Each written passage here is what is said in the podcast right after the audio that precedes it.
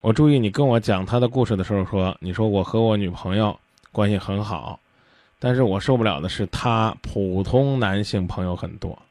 啊，就是你刻意要加了一个普通，啊，你连说男性朋友很多都没好意思说，原因是什么？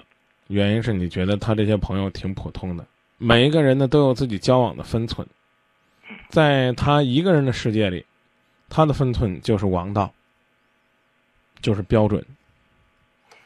我说这你能理解吧？嗯，就是，他没认识你之前，他他跟人勾肩搭背啊，这个拍拍打打呀，他觉得那就这样，啊，但认识你之后呢，他的生活方式呢依然是这样，啊，这个有点女中豪杰的意思。你你可以看看那个《水浒》里边儿，那叫什么母大虫、顾大嫂、一丈青、什么扈三娘，啊，母夜叉、孙二娘这几位，那估计就是比这做派厉害的多了，是不是？跟一群这个怎么讲呢？叫江洋大盗，啊，落草为寇的梁山好汉是称兄道弟。他们可不是以这个梁山家属的身份出现的，这三位都是要做一把交椅的头领啊。